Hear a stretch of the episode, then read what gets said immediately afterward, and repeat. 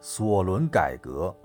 公元前八至六世纪，希腊本土随着经济和社会的发展，开始形成了奴隶制城邦。所谓城邦，就是以一座城市为中心，连带周边部分农村地区建立起来的国家组织。城邦大多数坐落在地势较高之处，既可以设立神庙，以备供奉之用，又可以在遭受外敌入侵之时用作防卫避难之所。当时共有两百多个这样的城邦，最著名者莫过于雅典和斯巴达。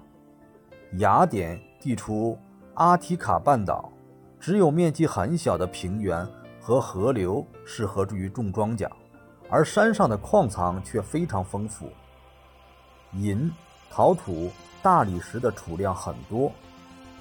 雅典人把大部分精力都放在了建筑和艺术上。雅典国家在形成之初，法律非常严酷，别说杀人放火，就是偷两个水果也会判处死刑。雅典人说，他们的法律不是用墨水写的，而是用血写的。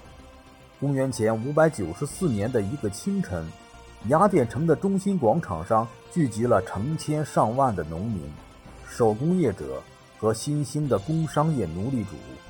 兴致勃勃的人们正急切地等待着一个重要时刻的到来：新上任的首席执政官索伦将在此宣布一项重要的法律。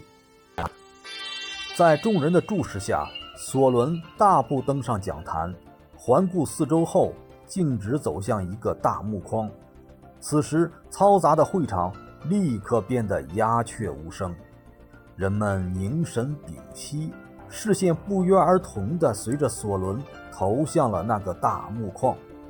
索伦用手一拨，将架在木框中的木板翻转过来，刻在木板上的法律条文便呈现在人们面前。索伦高声宣读了这项旨在打击没落贵族、促进奴隶制经济发展的新法律——解赋令。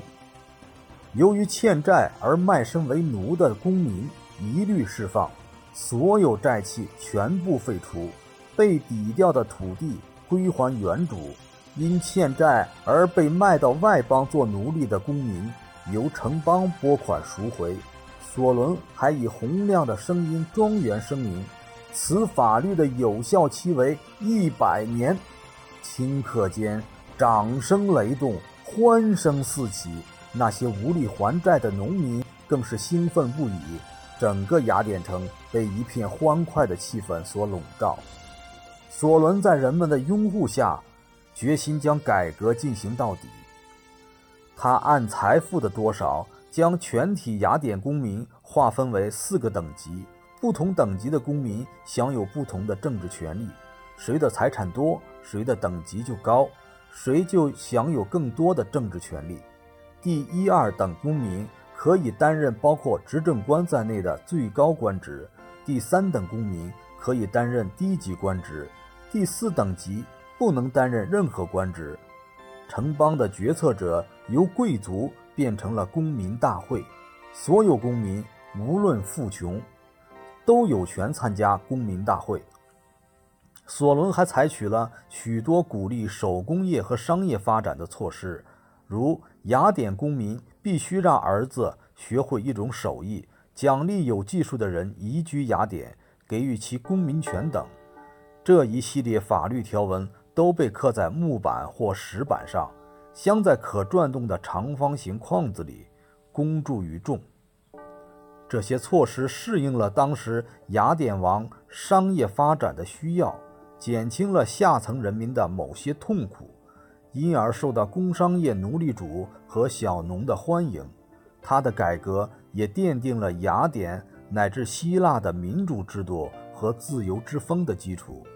在索伦之后的两百年间，雅典人民。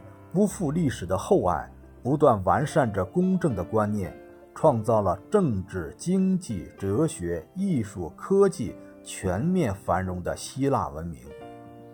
索伦在任期满后，便放弃了全部权力，离开雅典远游去了。后人称颂他为希腊的贤人。